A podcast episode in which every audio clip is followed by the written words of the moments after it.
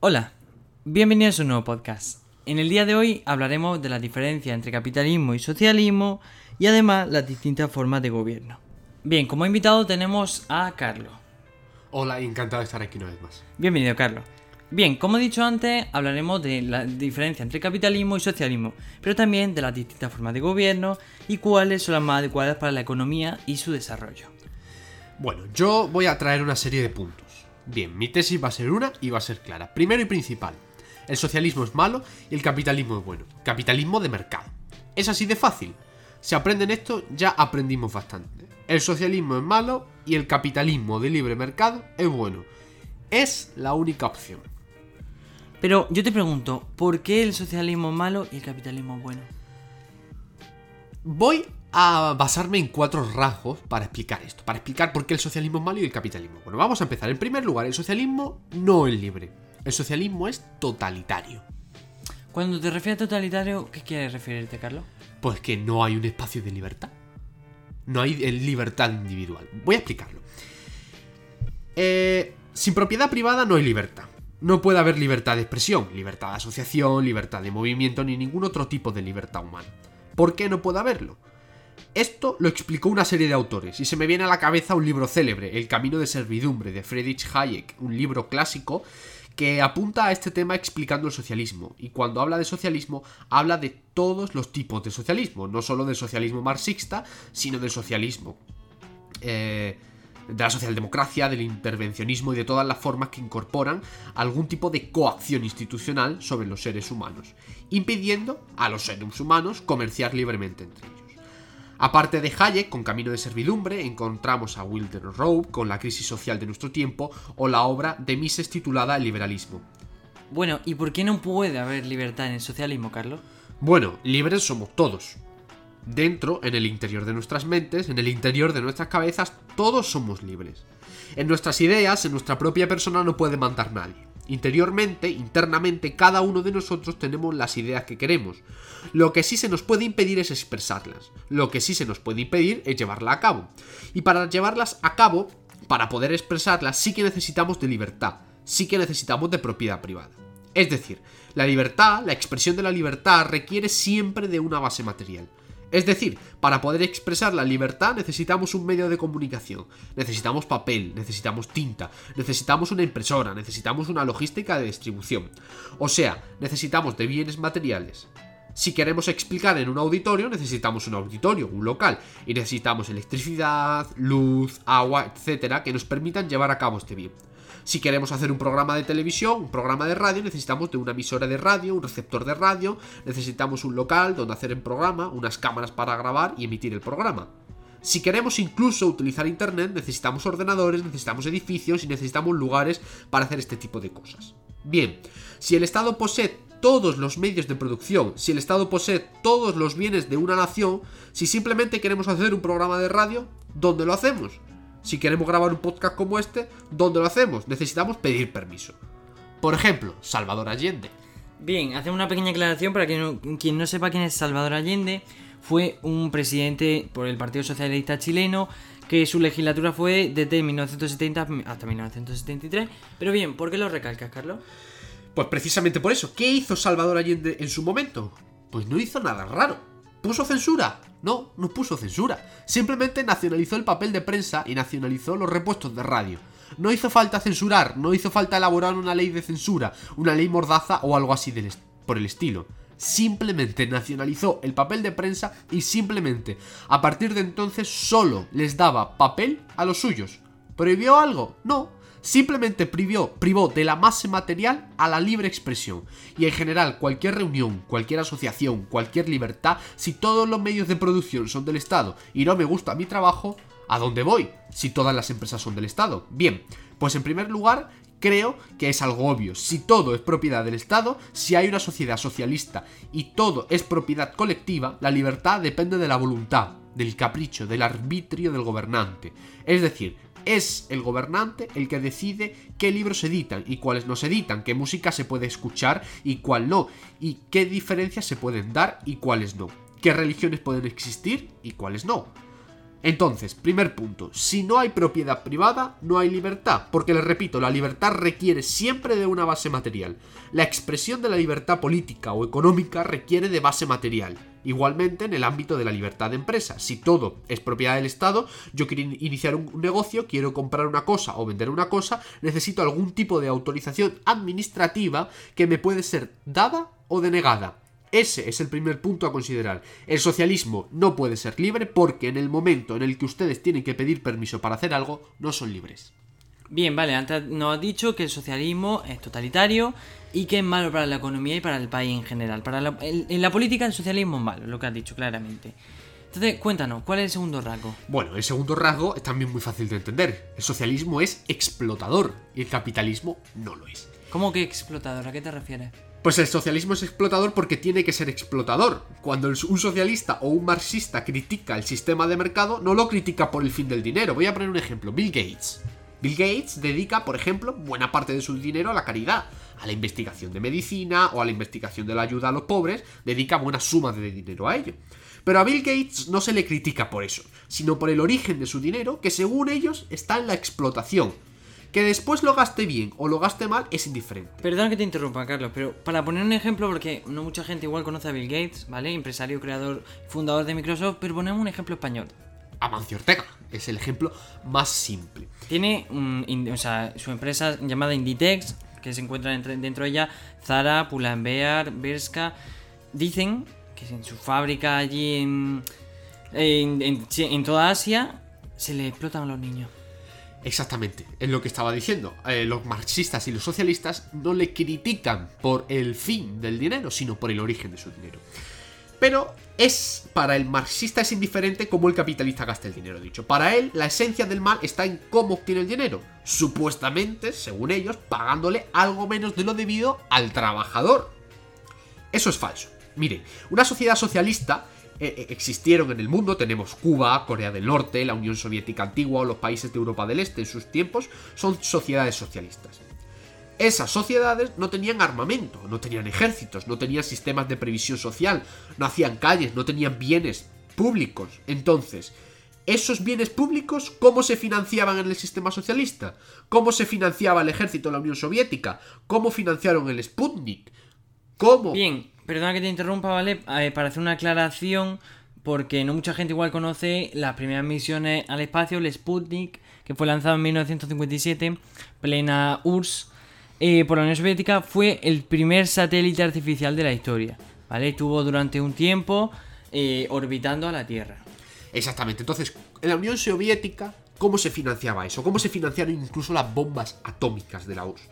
Pues muy simple, pagándole menos a los obreros sino cómo se puede permitir un excedente. No sé si me estoy explicando. Para que un país tenga excedente para hacer determinados bienes, por ejemplo, diplomacias, ejército, todo tipo de burocracias, es necesario pagarle al trabajador menos de lo que realmente cobra o menos de lo que realmente vale su trabajo. Sino, ¿cómo podrían financiarse todo este tipo de cosas? Como en un país socialista. Por definición, no hay impuestos, ya que todo es propiedad del Estado. Quiere decir que los salarios que reciben los trabajadores en el socialismo, si se quieren financiar determinados bienes públicos, tienes que ser financiados a costa del salario de los trabajadores. No queda otra que yo sepa, ¿no? Entonces, quiere decir que el socialismo le paga al trabajador menos de lo que él merece. ¿O no?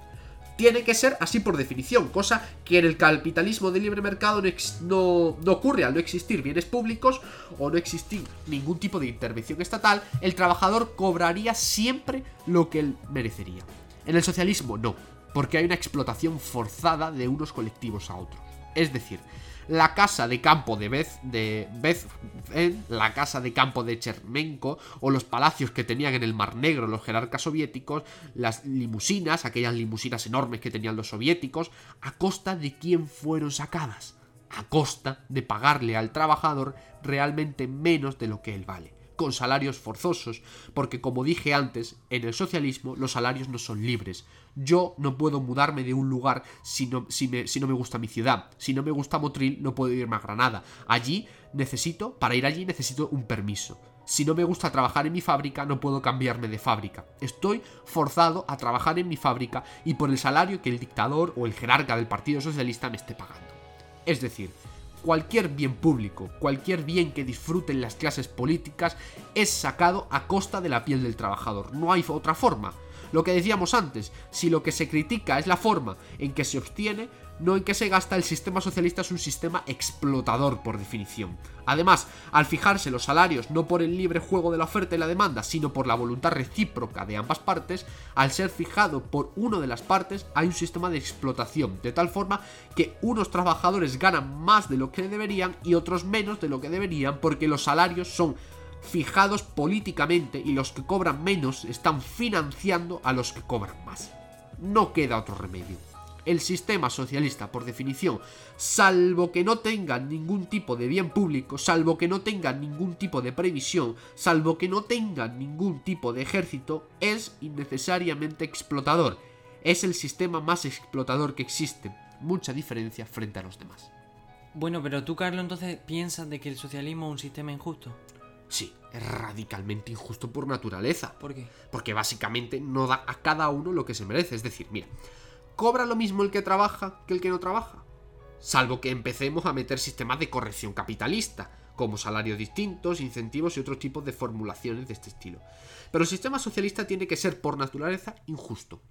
Cada persona no recibe lo que eh, merece, sino que se asignan políticamente los salarios las recompensas, los premios por mérito de afinidad política o por mérito de otro estilo. Pero desde luego no responden a lo que las demás personas piensan que merece, sino que responde a algún tipo de decisión política.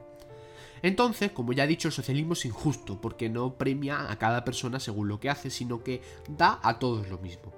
Y no hay nada más injusto que tratar igualmente a los desiguales. Es como si un profesor pone la misma nota a todos sus estudiantes, independientemente de lo que hagan, independientemente de lo que trabajen. Si el profesor pusiera un aprobado a todos, al que no fue a clase, al que estuvo durmiendo, la misma nota que al que estuvo en clase trabajando, que se esfuerza, que se levanta a su hora, que cumple con sus deberes, está siendo injusto. ¿O no está siendo injusto? Pero bueno, eso lo vemos en día también con los impuestos, por ejemplo. Bueno, los impuestos eh, es una medida bastante socialista. Los impuestos. vemos como a la clase media y trabajadora se le ponen los mismos impuestos que a la gente que cobra muchísimo más dinero. Los, no, los impuestos son progresivos hoy en día. Hablo de España, son progresivos. Al que cobra menos se le paga, o sea, paga menos impuestos que al que cobra más. Pero hay algunos partidos que lo quieren igualar. Hay algunos partidos que lo quieren igualar, eso que respondan ellos. Como iba diciendo, pues eso es un sistema que premia y compensa a todos por igual. Es un sistema en esencia, radicalmente injusto. Aparte de la injusticia que radica en que los medios socialistas son medios políticos, quiero decir que en el momento en el que se utiliza un aparato de coacción, en el momento en el que se les obliga a las personas a hacer algo, en el momento en el que las personas no se les permite hacer algo, se está usando violencia ilegítima contra esas personas. Por tanto, en un sistema radic es un sistema radicalmente injusto, porque no se les deja a las personas hacer lo que ellas entienden pertinente en cada momento, sino que hay que forzarlas, hay que coaccionarlas, hay que impedirles que se muevan. La idea propia de planificación, la idea propia de centralización, la idea propia de que hay un plano central, la idea de que hay un consejo superior del plan que decide es impedir la libertad de las personas. Se trata de que hay una racionalidad por encima de la racionalidad individual, a la cual deben supeditarse los individuos. Por tanto, es forzoso es injusto porque impide a las personas hacer aquello que desean, estudiar lo que desean, vivir como desean, pensar como desean. Es un sistema radicalmente injusto de origen. Bueno, Carlos, ¿y por qué no puede existir o no debe también? Bueno, esto es lo principal. El socialismo no puede existir. Ya no es que sea bueno o malo, es que no puede existir. Es un sistema que no es posible, como bien nos demuestra la historia de los sistemas económicos. Pero ciñámonos, ¿por qué no puede existir? Porque es un sistema que no puede calcular. No sé si ustedes estarán familiarizados, algunos sí, sobre el debate de la imposibilidad económica del socialismo. En los años 20, un grupo de estudiosos, de los que destaca mm, Bruskus, un historiador ruso, mm, Weber, un historiador politólogo y sociólogo alemán, que tiene un libro que no sé si alguno de ustedes lo conoce, Economía y Sociedad, un primer ministro de Holanda llamado Nicolas Pierson y un economista austriaco llamado eh, Ludwig von Mises, estos cuatro autores empiezan a debatir sobre la posibilidad de si un sistema socialista es posible o no es posible. No si es bueno o malo, no si es justo o injusto, sino si puede existir o no un sistema socialista.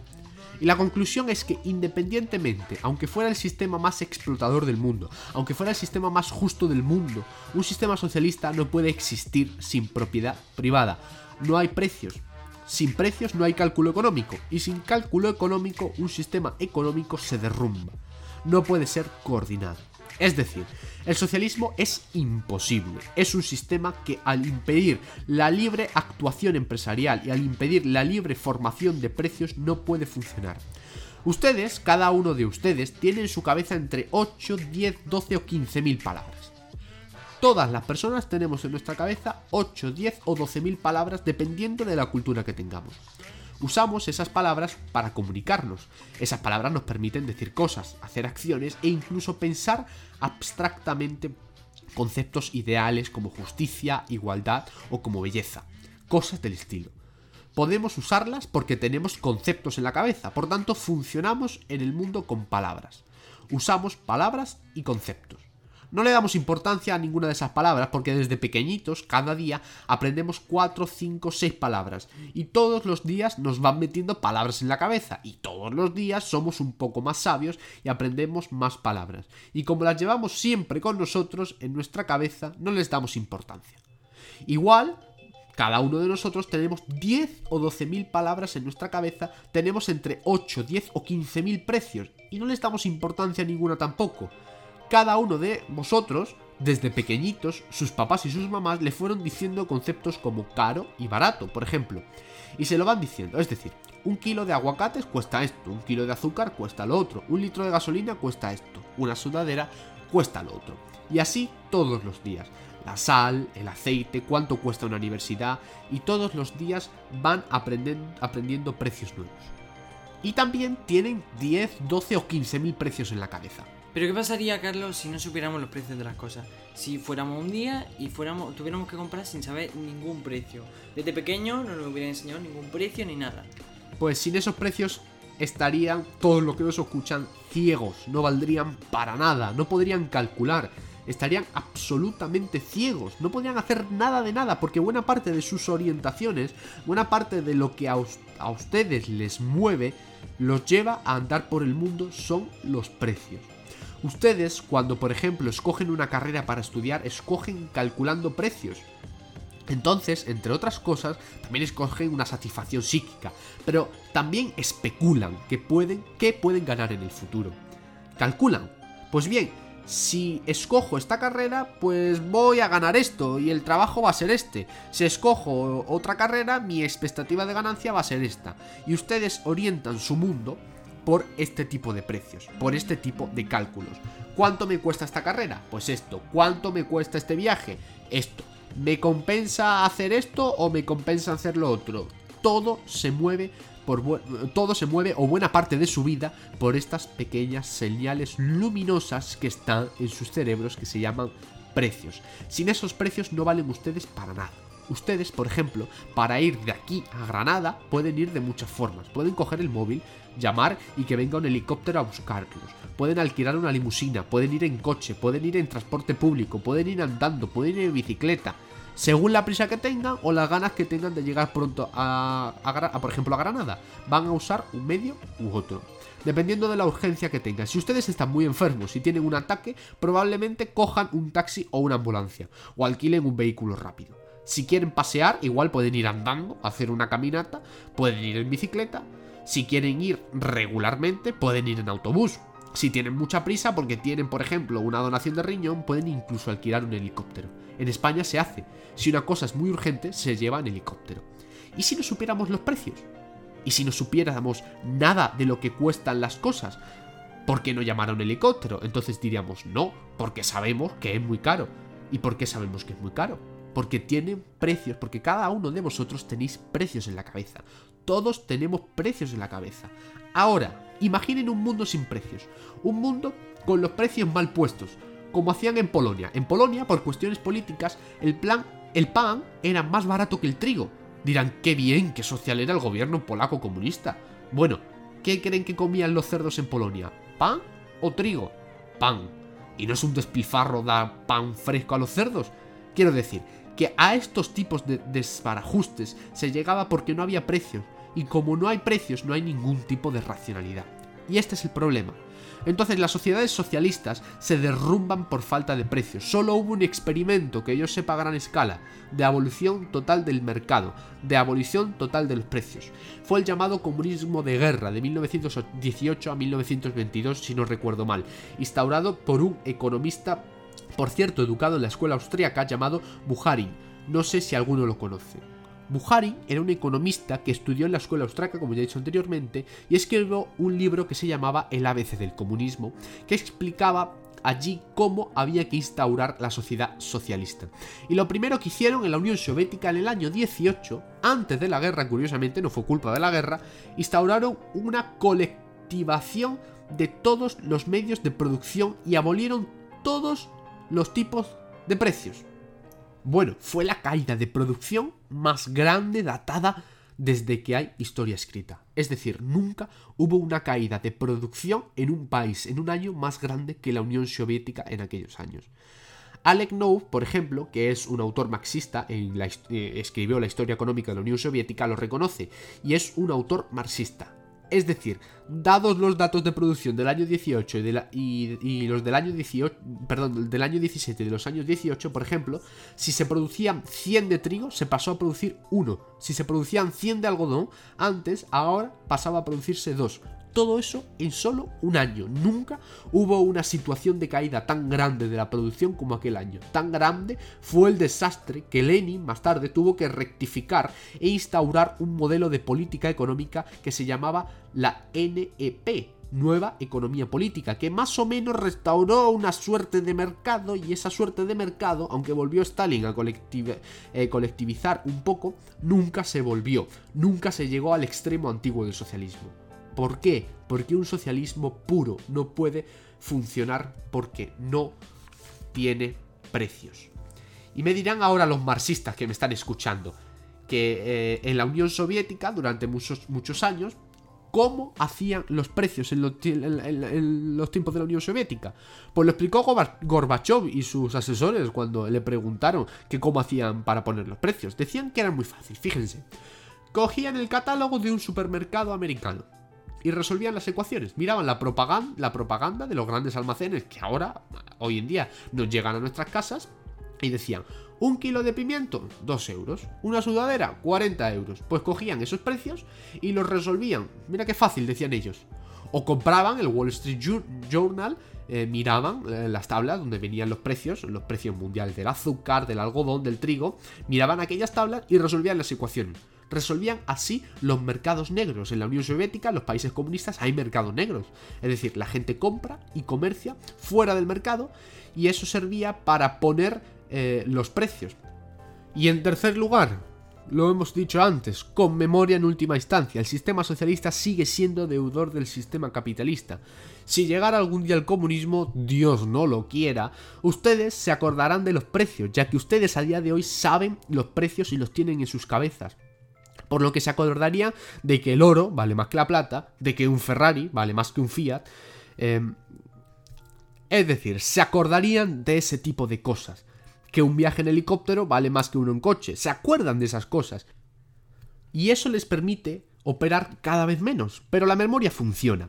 Y eso es lo que permitió al sistema socialista ranquear y, sobre todo le permitió ranquear la existencia de países capitalistas. algún teórico del socialismo, alguno de ellos conscientes de este problema, llegó a promover que cuando llegara el socialismo a nivel mundial, cuando todo el mundo fuese socialista, dejar a Nueva Zelanda de país capitalista para que pusiera los precios, porque si no, no era posible. Tenían que dejar en el mundo comunista una isla capitalista para poner los precios para los demás, si no, era imposible.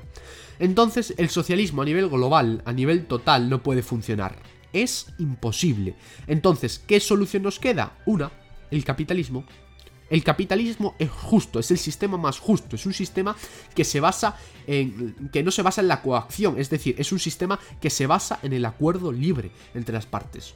Un viejo sociólogo alemán llamado Frank escribió un libro muy bonito que se llama Es el Estado en el que explica muy bien esto. Hay dos formas de asignar recursos. Y eso que este señor era socialdemócrata y no es capitalista ni nada por el estilo. Había eh, dos formas de asignar recursos, los medios políticos y los medios económicos. Los medios políticos son los medios que usan la fuerza, son los medios que usan la coacción, la violencia hacia una de las partes que una de las partes se impone sobre la otra. Eh, usa las armas y les quita parte de su dinero a ustedes. La otra no. La otra es un intercambio libre entre las dos partes. Y como un intercambio libre entre las dos partes, las dos partes tienen que necesariamente ganar. Es el intercambio de mercado. Por lo que es un sistema justo, es un sistema que no usa de la violencia, es un sistema que no usa de la fuerza, es un sistema que usa que no usa de la coacción en la que las dos partes ganan y cada parte puede comprar y vender a quien mejor le interese y como mejor le interese. Entonces es un sistema justo y además remunera a cada factor de producción, eso lo estudia la economía, eh, por lo que vale. Y lo que vale es lo que deciden las demás personas que vale. El valor de cada persona es su, es su, productividad marginal descontada. Eh, pero valorada por lo, que, por lo que valoran las demás personas. Eso por lo que el capitalismo, en el capitalismo cada persona tiende a cobrar lo que las demás personas entienden que merecen. Es duro decirlo, pero es así. Valemos todos, cada uno de nosotros valemos lo que los demás dicen que valemos, no lo que nosotros pensamos que valemos, en todos los ámbitos. ¿eh? Es duro de asumir, pero hay que agachar la cabeza. ¿Qué le vamos a hacer? El mundo no es justo ni injusto, es así. Eh, eso primero, eh, el sistema capitalista, como he dicho antes, no es explotador por duro que parezca. Paga a cada factor de producción lo que los demás dicen que valen. Entonces, no hay ningún tipo de explotación. El propio sistema marxista entra en contradicción. Si todos los sectores ganan lo mismo, pero cada sector económico tiene una composición orgánica a la capital distinta, una relación entre capital y trabajo, y de ahí se derivan la tasa de explotación. Bien, voy a poner un ejemplo cada sector. Vamos a hablar del sector eléctrico, el sector textil, el sector del calzado, el sector del azúcar, son sectores económicos distintos. Cada uno tiene una composición orgánica capital eh, distinta. Es un sector, eh, por ejemplo, en, el sector eléctrico hay mucho capital. ¿Por qué hay mucho capital? Porque se necesitan muchas centrales nucleares, se necesitan eh, muchas centrales eléctricas, se necesita de todo tipo de infraestructuras y relativamente poco trabajo. Necesitamos mucho capital y poco trabajo. Por el contrario, tenemos el sector del calzado, por ejemplo, que necesita muchísimo trabajo para, por ejemplo, fabricar un zapato, pero se necesita poco capital, apenas una simple máquina. O sea, a consecuencia tenemos una composición orgánica de capital distinta. En una necesitamos más capital y menos trabajo, y en otro menos trabajo, perdón, más trabajo y menos capital. Por tanto, la tasa de explotación es distinta en cada sector. En una se trabaja más y en otra se trabaja menos. Según Marx, según la teoría marxista, la pregunta es, ¿cómo con tasas de explotación distintas el beneficio es mismo? Bien, pues esta pregunta ni los propios marxistas a hoy en día han sabido responderla. Porque el beneficio eh, porque el beneficio es el beneficio. Por ahí se deduce que no depende de la explotación. Por último, el capitalismo es el único sistema, por tanto, que puede calcular, porque tiene un sistema que establece precios y sobre todo tiene un sistema de beneficios. Y los precios y los beneficios son como luces que nos orientan, son como faros en la noche que nos dicen que el beneficio alto eh, nos dice que invertamos en este lugar y el capital que, eh, que tiene que quitarse de este sitio, de donde ganas menos, para llevarlo hacia donde gana más. Y así es un proceso continuo de evolución. El capital está siempre invertido de la mejor forma posible. Si no, hay restricción. Y los precios siempre refrescan toda esa enorme cantidad de información que hay detrás. Los precios nos dicen qué hay que producir, cuánto hay que producir, cómo hay que producirlo, dónde hay que producirlo, de qué calidad y de qué cantidad, quién debe producirlo obreros muy cualificados y de poco salario u obreros muy cualificados pero de alto salario. Todo eso nos lo dice eh, los precios. Por tanto, se permite el cálculo y se permite un sistema racional de producción. La alternativa es quedar en manos de un dictador que decida así eh, los recursos de unos para otros. Estos son los dos sistemas económicos. Bueno, Carlos, pues muchísimas gracias por asistir a este podcast. Esperamos que os haya gustado. ¿Cómo te has quedado, Carlos, después de este podcast? Bueno, creo que he explicado eh, brevemente los cuatro pilares fundamentales, las cuatro, las cuatro principales diferencias entre capitalismo y comunismo, pero todavía queda mucho más. Hay que hablar de los sistemas económicos y estamos abiertos a cualquier pregunta. Bien, dentro de poco os traeremos al canal un siguiente debate, hablando un poco más extenso de esto, pero en un debate que siempre es bastante mejor. Hasta aquí todo por hoy. Muchísimas gracias por escucharnos. Esperamos que os haya gustado. Si tenéis alguna sugerencia, dejadlo en la descripción y adiós.